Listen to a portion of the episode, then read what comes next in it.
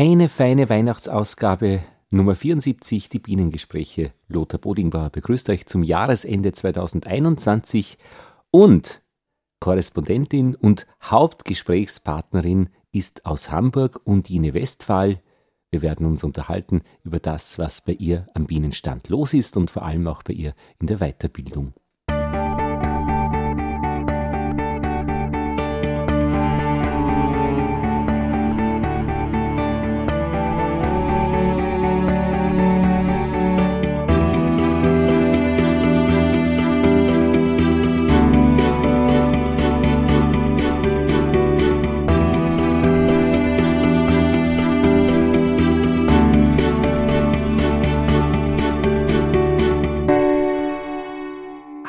Undine, Undine Westphal in Hamburg.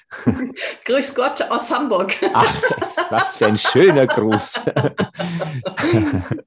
Was ist los am Bienenstand draußen bei dir? Also ich bin tatsächlich äh, jetzt täglich am Bienenstand aus dem einfachen Grunde, ich habe recht spät im Herbst noch ein Bienenvolk in einen äh, Korb einlaufen lassen ich wollte es unbedingt nochmal machen. Ich hatte noch einen Korb und es hat hervorragend funktioniert. Die haben toll ausgebaut. Und letztendlich, ich habe auch noch gut einfüttern können, aber da die Masse der Biene einfach zu gering war, haben die natürlich ihre Vorräte nicht geschaffen. Und ich bin tatsächlich auch, wenn es sich sehr obskur anhört, ich fütter meine Süßen gerade mit Honig. Wir haben hier in Hamburg zwischen 9 und 11 Grad die letzten drei Tage. Und die haben mir tatsächlich pro Tag ein Kilo abgenommen. Und so werde ich auch nachher mit meiner Schüssel wieder in den Garten gehen und meinen Damen noch ihr Adventskredenz aufbauen. Und es wird abgenommen. Und ich drücke halt die Däumchen, dass es gut wird. Wie machst du das technisch? Ähm, Angebot für alle, die in der Gegend Biene sind? Also stellst du das in die Mitte oder gehst du da schon in, die, in den Korb rein? Also im Korb fütterst du meistens mit einer kleinen flachen Schüssel, wo auch nicht allzu viel reinpasst. Meist geht man so zwischen 500 und 1000 Gramm aus und es steht auf dem Boden, der Stülper da drüber und da der Ausflug oben ist, also fern vom Boden, kriegen die anderen das gar nicht spitz. Also ich habe keine Probleme mit Räuberei oder irgendwas überhaupt nicht. Wichtig, Ja, ja, ja verstehe. Wahnsinnig wichtig. Und die anderen Bienen sind eh äh, versorgt jetzt, äh, machen ihr Ding und sind. In, also die, die haben die Kisten so voll. Ich bin ja eine, die gerne viel und kräftig einfüttert, damit ich auch wirklich lange in den Frost ins Frühjahr reingehen kann, ohne mir irgendwelche Sorgen zu machen. Mhm. Und dementsprechend die Damen, die sind satt. Also diese, mhm. sie sind groß und schwer und ich habe gerade die Oxalbehandlung hier bei uns gemacht. Wie denn? Vor 14 Tagen, da war es gerade minus 5 Grad, da habe ich geträufelt. Und ich habe sie alle gesehen und da, das geht einem einfach das Herz auf. Wenn du deine Bienen um Weihnachten siehst, ist einfach toll. Wie ist denn die Situation bei dir am Stand? Wie viele ähm, Völker sind denn da? Also ich habe insgesamt habe ich hier auf diesem Stand habe ich gerade zehn Stück, ähm, wobei ich nur vier Wirtschaftsvölker habe. Das heißt also vier große Völker auf zwei Zagen Deutsch-Normalmaß. Ansonsten habe ich einen Bienenbaum, ich habe zwei Bienenkugeln, ich habe die Körbe und dementsprechend ist es so ein bisschen bei mir immer so forschen, beobachten, auch mal nichts tun, äußerst spannend. Du hast also eine Experimentalzone, finde ich sehr attraktiv und spannend. Ja. Mit verschiedenen Beutearten. Ja, ja, ja klar, weil das ja. hält, hält, hält einen auch, glaube ich, ganz gut in Bewegung, ähm, da ein bisschen es, auch zu schauen. Es ist super spannend, es ist mhm. super spannend. Und findest du diese Bienenlogik in all diesen Betriebsweisen, in all diesen Beuten wieder? Eigentlich ist es dasselbe Tier, derselbe Bien? Also ich muss ganz ehrlich sagen, wenn du vom Kopf her wirklich imkerst und weißt, worum es geht. Es geht jetzt nicht um den Einsteiger, der gerade mal einen Artikel in der Zeitung gelesen hat, wir müssen den Bienen helfen, sondern wenn du wirklich da mit Leib und Seele drin hängst, ist es eigentlich fast wirklich egal, wo drin du imkerst, habe ich festgestellt, die ganzen Jahre. Mhm. Also jeder hat seine speziellen Anforderungen und ich würde es nicht nur so auf die, auf die Beutenform münzen, sondern eher so den Bedarf der Biene, weil der kann sehr stark unterschiedlich sein. Und von daher, also jeder hat so, das ist wie Kinder. Jedes Kind muss da anders unterstützen, damit es was wird. Ist einfach so. Und wie nimmst du diesen Bedarf wahr? Im Kopf, rational oder vom Gefühl her? Also ich verbringe tatsächlich verdammt viel Zeit mit einer Tasse Tee an meinen Bienen und schaue erstmal zu. Und schon auf aufgrund der Sache, was ich da sehe, was ich rieche, was ich wahrnehme, dann mache ich häufig auch Kontrollen im Boden und schaue mir den Boden an. Und da kannst du ja so viel lesen. Also ich bin mittlerweile eher so der, der Indianer mit Spurenlesen geworden, als dass ich jedes Mal die Kisten aufreiße und dann auseinanderrupfe. Also bei mir wird nicht vorsortiert. Ich zerreiße das Brutnest nicht. Ich mache keinen Wintersitz. Also ich denke, die Bienen, die haben das Jahr Millionen alleine geschafft. Und sie werden es heute auch noch schaffen. Und dementsprechend, ich arbeite nicht mit Sheet und auch diesen ganzen Firlefanz. Ich lehne Modewellen ab. ich bin halt so ein bisschen, weiß ich nicht, ich bin ich. Mhm. Ich habe schon ein bisschen mitgekriegt jetzt über die Jahre, dass sich in der Ausbildung auch sehr, schon die Themen oder die Schwerpunkte ändern. Ich würde es jetzt nicht Modewellen nennen, sondern einfach Schwerpunkte, die sich verschieben.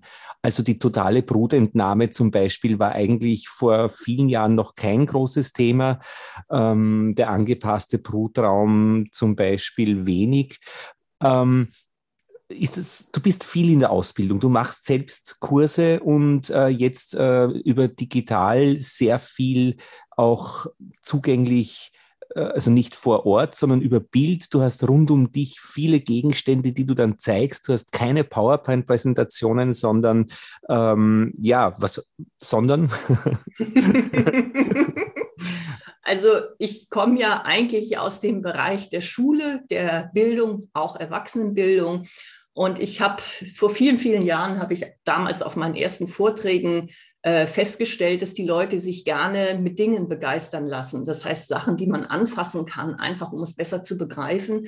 Und ich habe früher so ein bisschen falsch gedacht, weil ich habe halt mir vorgestellt, das finden nur die Kinder toll.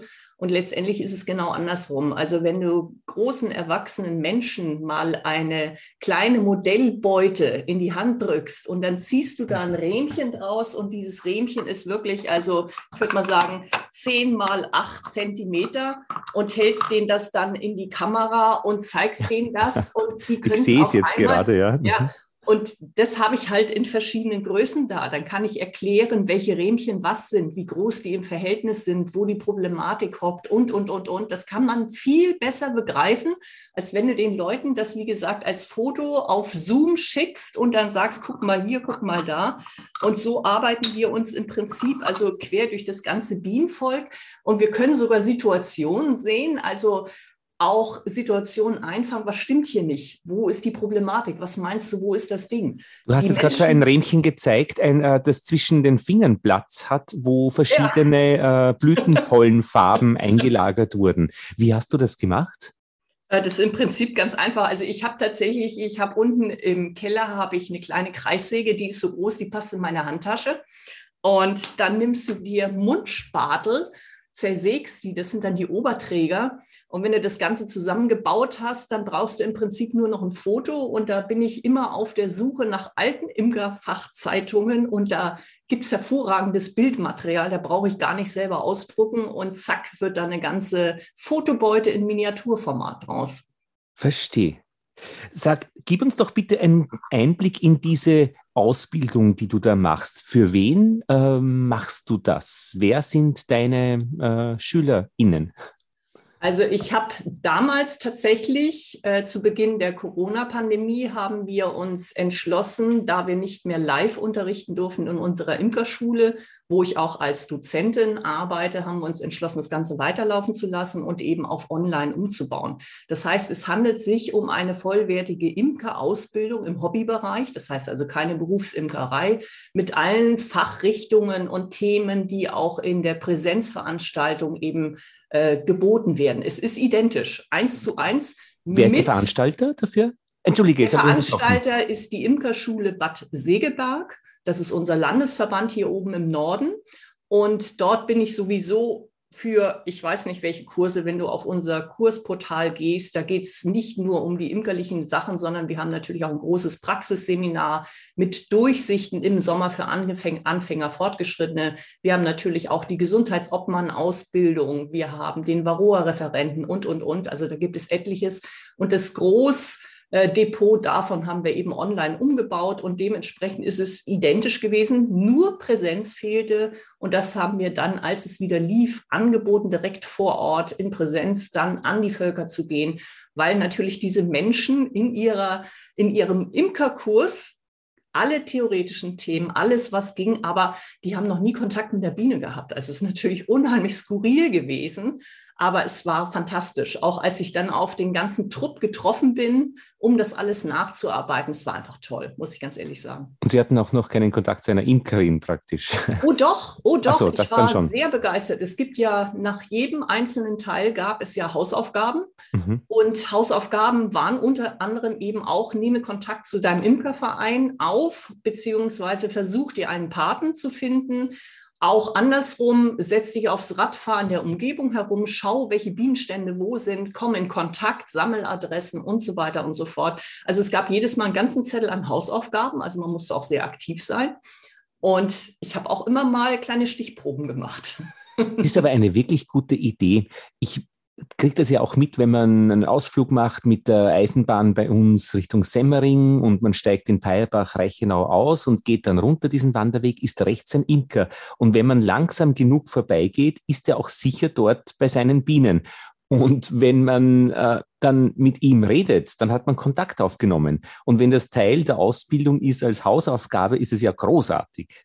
Ja. Ich habe dich zuerst unterbrochen, da, da, war noch ein Mit, das ich dir äh, geraubt habe. Also du wolltest noch gerade sagen Mit, aber ich glaube, das werden wir jetzt nicht mehr nein, finden. Nein, alles gut. genau, das heißt, du hast uns einen Einblick gegeben, äh, mit welchen Menschen oder in welchem Umfeld diese Ausbildung du da machst. Ja, genau. und letztendlich also noch als kleines, äh, als kleines Hashtag dabei. Wir haben ja hier oben im Norden viele Inseln. Ja. Das heißt, wenn Menschen von den Inseln kommen, müssen sie, wenn sie zur Imkerschule kommen, auch für Übernachtung sorgen, weil die Kurse halt zu lang sind. Die kommen nicht mehr zurück. Und das war mit Online natürlich großartig, weil die konnten daheim bleiben, die mussten sich nicht einen Meter bewegen. Eine Mutter war dabei, die hat äh, ihr Handy dabei gehabt und vom Handy aus teilgenommen und mit der anderen Hand hat sie in der Sandkiste gesessen und Sandkuchen mit ihrem kleinen Sohn gebaut. Und andersrum, wir haben Teilnehmer aus Ecuador gehabt, aus Spanien, ja. aus Italien, aus England. Deutschsprachige Teilnehmer sind auf der ganzen Welt verteilt. Und wie das habe ich auch beim Bienenpodcast beobachtet, dass das Deutsch, die deutsche Sprache unfassbar, unfassbar ja. äh, nicht lokal ist. Ja? Mhm. Wie haben die davon erfahren?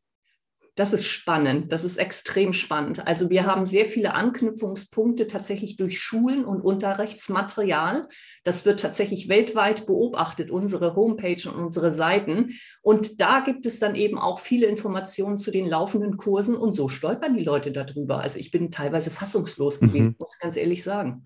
Also positiv fassungslos das ist ja auch wirklich das Großartige. Meine Heimat ist dort, wo mein MacBook ist. Und es ist tatsächlich, es ist mir vollkommen egal, wo das Ding steht. Dort bin ich jetzt äh, zu Hause. Und das ist ja dann egal, ob es in Ecuador ist, oder? Ja. ja. Naja, ich bin letztendlich, also man muss so ein bisschen dazu sagen, ich bin in dem Moment ins kalte Wasser gesprungen, mhm. weil es war nicht meine Welt, muss ich einfach sagen. Also ich habe eine Tochter, die im Ausland lebt, von daher war mir die Technik wohl vertraut, mhm. aber eben auf einem ganz anderen Level, als ich heute damit arbeite. Und es gab nur diese eine Möglichkeit. Ich bin gefragt worden. Ich habe damals gesagt, ja, aber ich habe keine Ahnung, ob es funktioniert und wie es funktioniert. Mhm. Und vom ersten bis zum letzten, was letztendlich, naja, die ganzen tausend Kinderkrankheiten, die du dann durchläufst, aber letztendlich ja ein bisschen Mut, ein bisschen Spaß und ja, gut, funktioniert. Kosten sind damit verbunden? Kann man sich das leisten? Ähm, ich, bin ja, ich bin ja durch unseren Landesverband unterstützt worden. Die haben mir die Technik gestellt. Das muss ich dazu sagen. Also ich habe auch eine super Kamera hier, mhm. ähm, womit ich dann letztendlich auch wirklich live Dinge direkt zeigen kann. Mhm. Ähm, ich habe einen Königinzuchtkurs zum Beispiel online und all diese Dinge. Also ich larve vor meinem Computer um oder ich koche Cremes oder weiß der Kuckuck was. Also das ist das ist schon klasse. Also ich habe letztendlich, ich habe einen Teil der Technik habe ich schon gehabt und der Rest ist dann eben auch gestellt worden. Von daher also überhaupt gar keine Probleme. Und du wirst dafür auch bezahlt? Ich bin, ja, selbstverständlich. Ich bin ja als, äh, als ganz normale Dozentin im Landesverband tätig und von daher, ich arbeite auf Honorarbasis mhm. und selbstverständlich, klar. Mhm. Und für, äh, für die TeilnehmerInnen, die den Kurs machen, äh, mhm. kostet, kostet das was?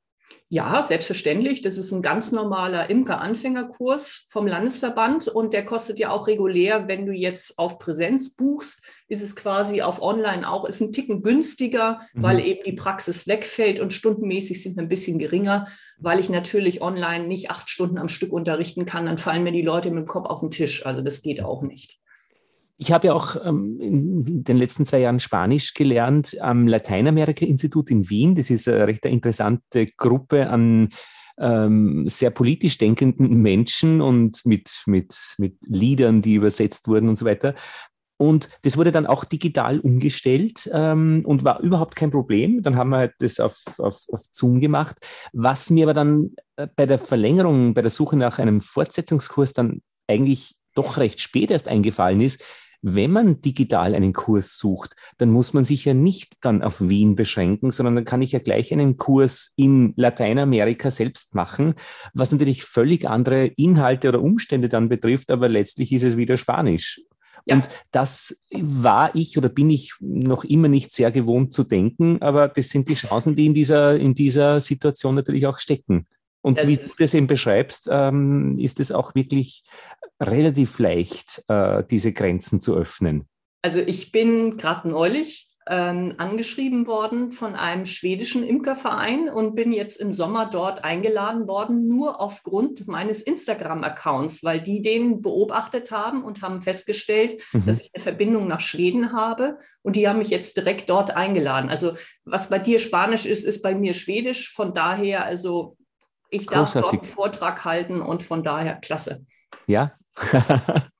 ja, und so soll es sein, weil das ist auch wirklich äh, äh, die, neue, die neue Welt. Klingt ein bisschen so groß, aber, aber und wenn man damit gerne mitschwimmt und umgeht, ist es einfach wirklich nett.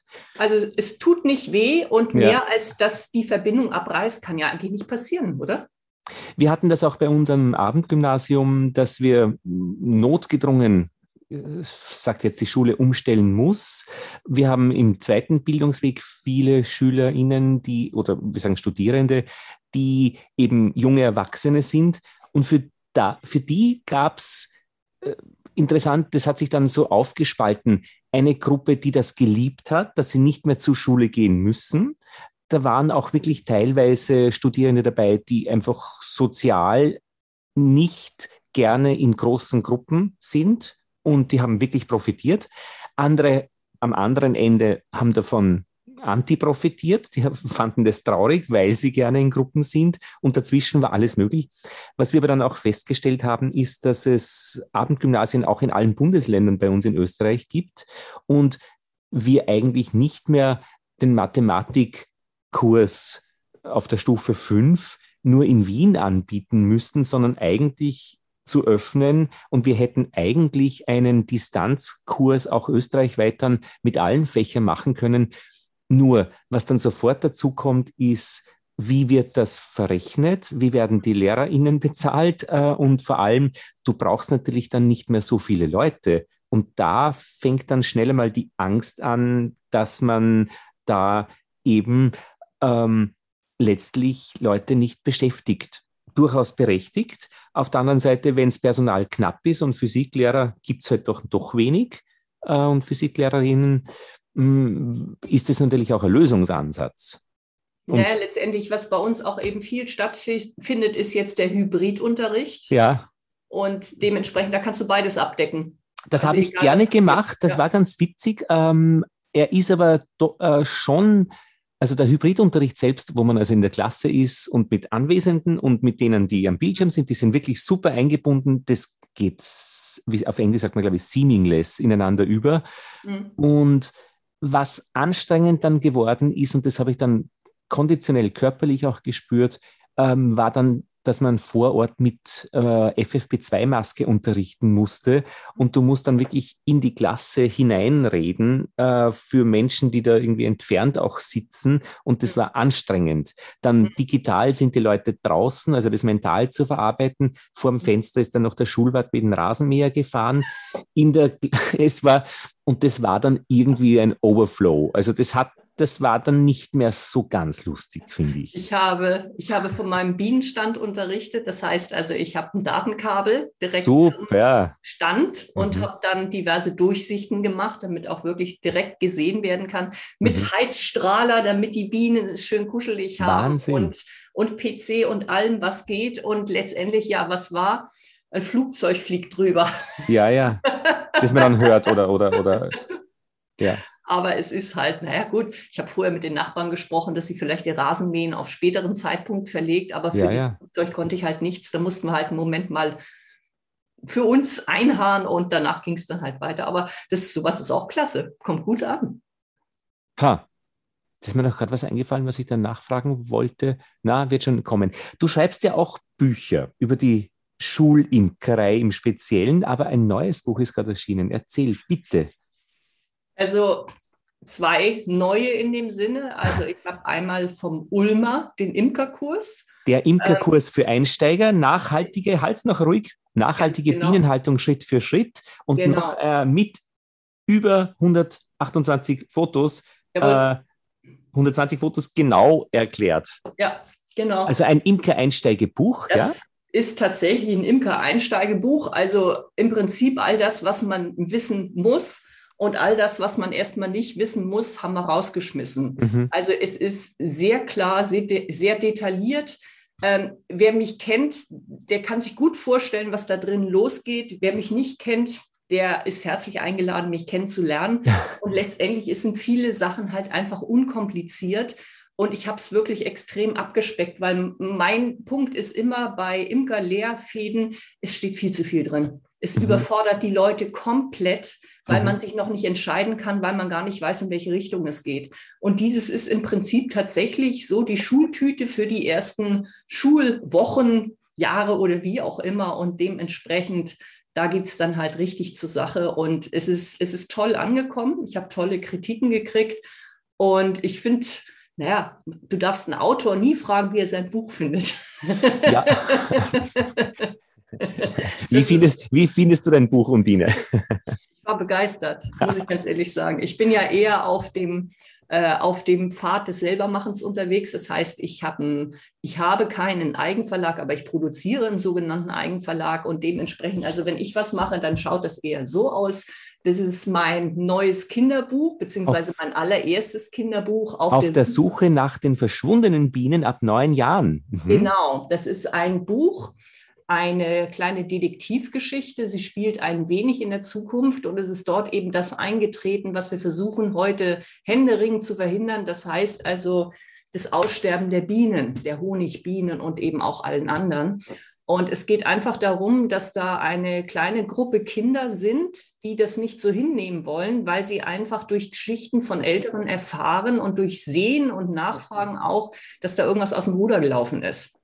Und letztendlich, die bleiben eben auch nicht einfach an Ort und Stelle, sondern sie bewegen sich insofern, als dass sie sich mit Freunden aus anderen Ländern verknüpfen. Schön. Und dann versuchen sie eben tatsächlich irgendetwas herauszufinden. Und das ist halt einfach, es ist eine ganz schlicht gestrickte, tolle Geschichte mit, mit wirklich äh, pfiffigen Kindern, würde ich einfach so sehen. Das ist natürlich ganz klar, das sind meine Schüler, die da mitspielen. Alle die, die ich so in meinem ganzen Umfeld hatte, da ist auch eine sehr pfiffige Oma dabei und es bringt Spaß, muss ich ganz ehrlich sagen. Ich darf natürlich nicht verraten, was passiert und wie es passiert, aber wir sind in vielen verschiedenen Ländern unterwegs und irgendwie kriegen sie irgendwas hin und von daher, also wirklich, hat großen Spaß gebracht. Habe ich in einem Urlaub wirklich runtergeschrieben, vom ersten Satz bis zum letzten. Und zwei Jahre später habe ich mich dann rangesetzt und habe dann dieses Buch daraus gemacht. Wir werden es verlinken.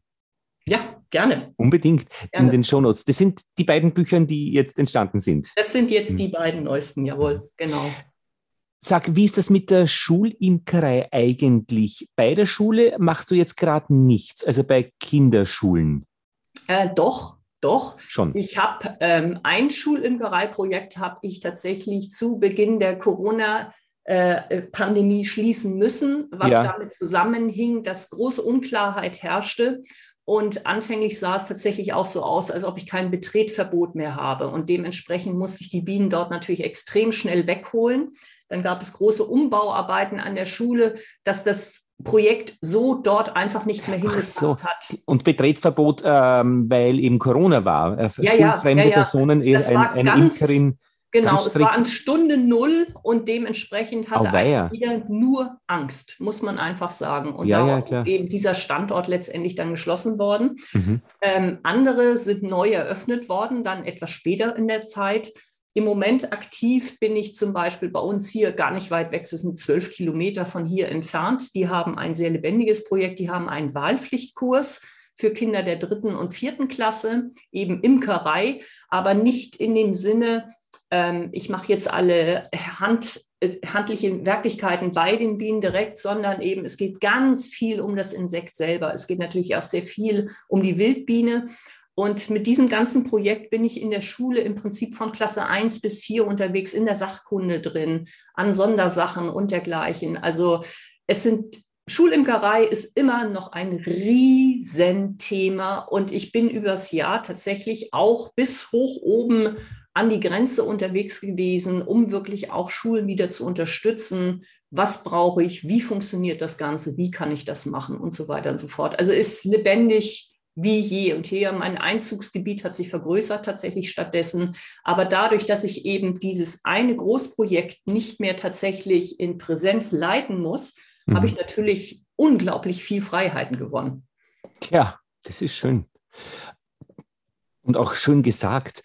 Ähm, und die, die, das wollte, ja, ich meine, die Schulimkerei hatte dann auch noch, hätte dann auch noch ins Wirtschaftliche hinein mit, mit Übungsfirmen oder Vertrieb oder Marketing oder Werbung, äh, wie verkaufe ich den Honig, mhm. ähm, weil ich ja heute schon zugegeben habe, dass ich da Schwächen habe. Ähm, aber ich denke, auch äh, in der Schule gibt es dann Leute, die das gerne tun und, und gerne entwickeln, einen Webshop einrichten und solche ja. Sachen. Also an, ja. dieser, an diesem Thema kann man viel machen. Und wie würdest du dich eigentlich bezeichnen? Was ist jetzt eigentlich dein, deine, deine Tätigkeit, deine Haupttätigkeit? Du bist also ich bin tatsächlich, ich bin immer noch bei der Schulimkerei geblieben. Wenn ich mich irgendwie vorstelle, dann eigentlich immer als Schulimkerin, weil mhm. diese Schul- und Schulungsimkerin, die betrifft ja im Prinzip ab Klasse 0 bis hoch zum Erwachsenenalter. Von daher finde ich das ja, ja. die treffendste Bezeichnung eigentlich. Mhm. In Österreich haben wir ja das äh, Format des, der, des Wanderlehrers. Mhm. was ähm, wahrscheinlich einfach bedeutet, dass es eine Person gibt, die eben hinkommt und Vorträge hält mhm. und aktuelle mhm. Vorträge. Ja. In Deutschland wird es das auch geben, aber hat wahrscheinlich einen anderen Namen. Mhm, mhm. Es ist letztendlich, wir haben keine direkte Bezeichnung wie ihr, sondern bei uns ist es halt eben immer in irgendeiner Form eine Dozententätigkeit oder aber eben irgendein Posten in einem Verein, was dich dann dazu präsentiert, dann eben damit unterwegs zu sein. Also das ist, ja. ist ganz offen bei uns. Machen wir noch einen vorsichtigen Blick ins Jahr 2022. Ähm, Gibt es Pläne, Ideen? Ja, logisch. Buch Nummer zwei. Buch Nummer drei? Oder wie? Oder die Fortsetzung vom Einsteigerbuch jetzt?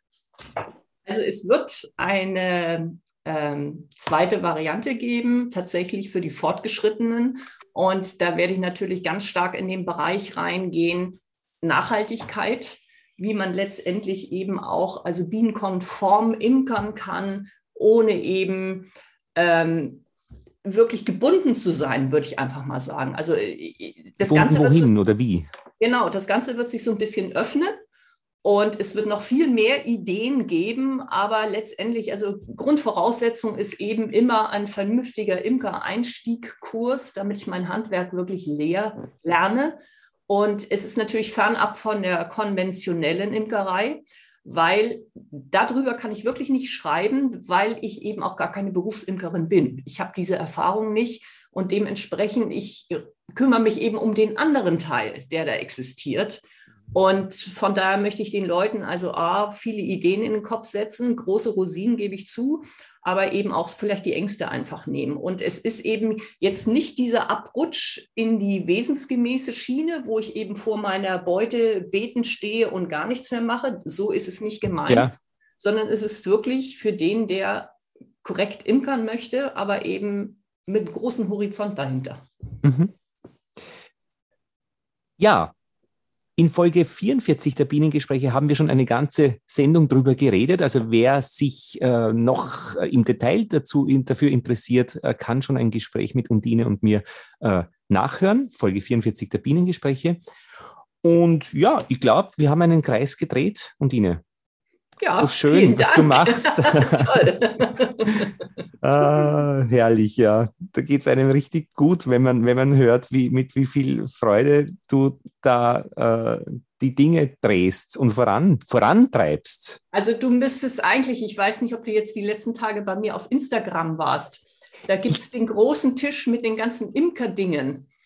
Ich habe mein ganzes Leben auf einen Tisch gelegt, was die ganze Imkerei anbelangt und habe das Ganze gefilmt, wie sich das so zusammenstellt. Also das ist, das ist so, guckt euch das an, dann wisst ihr, wie es in mir drin ausschaut. Elsas.bienenbox. Jawohl. Äh, auf Instagram, ja, genau, ich sehe es jetzt und ich werde es auch verlinken denn, dorthin. Äh, das ist einer der Instagram-Accounts, die nicht nur die Bilder des, der, der, Sache selbst liefern, sondern auch den Hintergrund dazu und ja. auch mit Videos. Also das zahlt sich auf alle Fälle aus, hier reinzuschauen. Ähm, bin schon gespannt. Oh, oh da wird auch ähm, äh, Met gemacht. Oh, ja. ähm, und in, in, auf Heizplatten gerührt äh, mit äh, Tischsägen genau äh, gebastelt. Und ja, das habe ich gesehen, äh, ein Schwarm, der einläuft äh, oder raufläuft. Äh, genau an einer Konstruktion. Na, wunderbar. Das ist gut. Ähm, danke, Undine. Wünsche alles Gute und frohe Weihnachten. wir Ihr auch, auf jeden Fall ja. Gesundheit und besinnliche Weihnachtszeit und einen schönen Baum und viel Familie, gutes Essen. Ja, ich schaue, dass ich äh, noch nach Berlin komme, wenn, wenn man reisen darf. Ähm, dann, dann werde ich es irgendwie schaffen. Und ja, jetzt wird es dann ganz gut, dass ein bisschen ruhigere Zeit dann kommt. Es war jetzt eh noch viel los.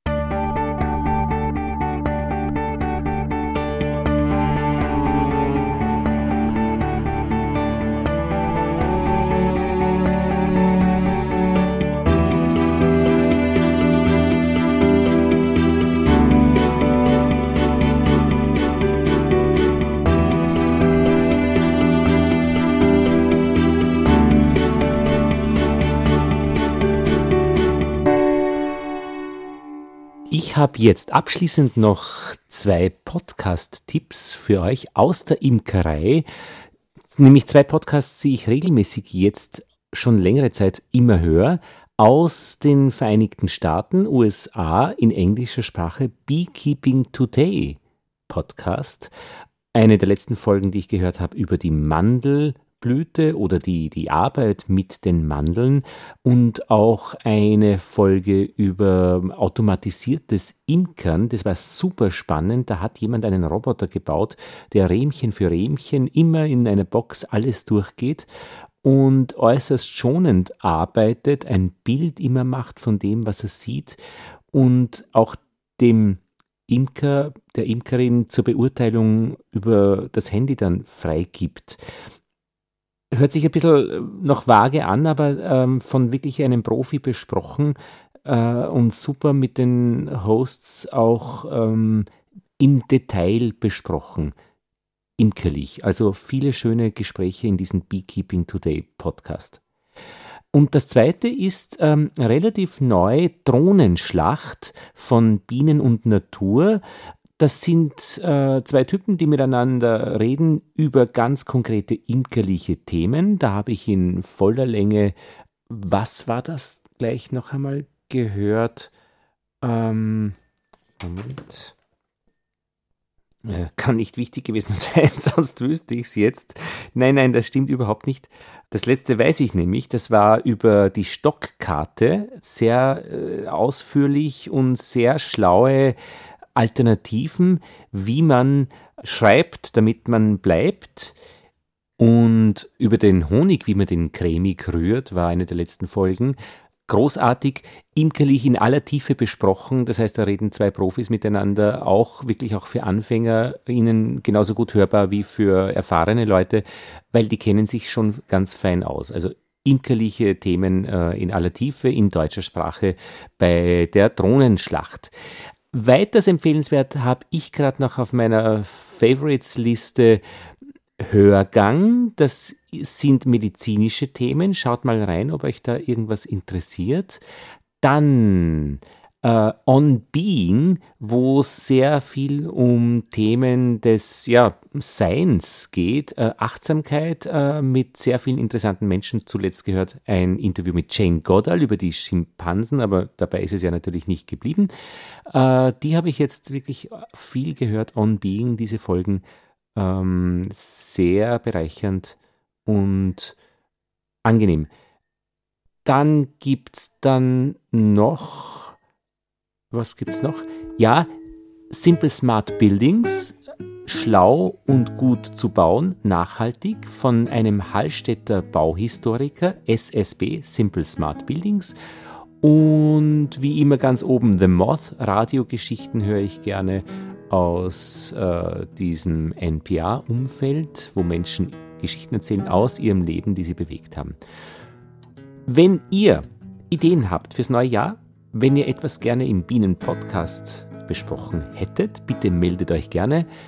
Gerne auch mit Rückmeldungen über das, was euch gefällt und was euch nicht gefällt, an feedback at bienenpodcast.at. Ich freue mich darauf und ich wünsche euch und euren Bienen und euren Lieben, vor allem fürs neue Jahr, alles Gute und viele Grüße aus Wien. Tschüss!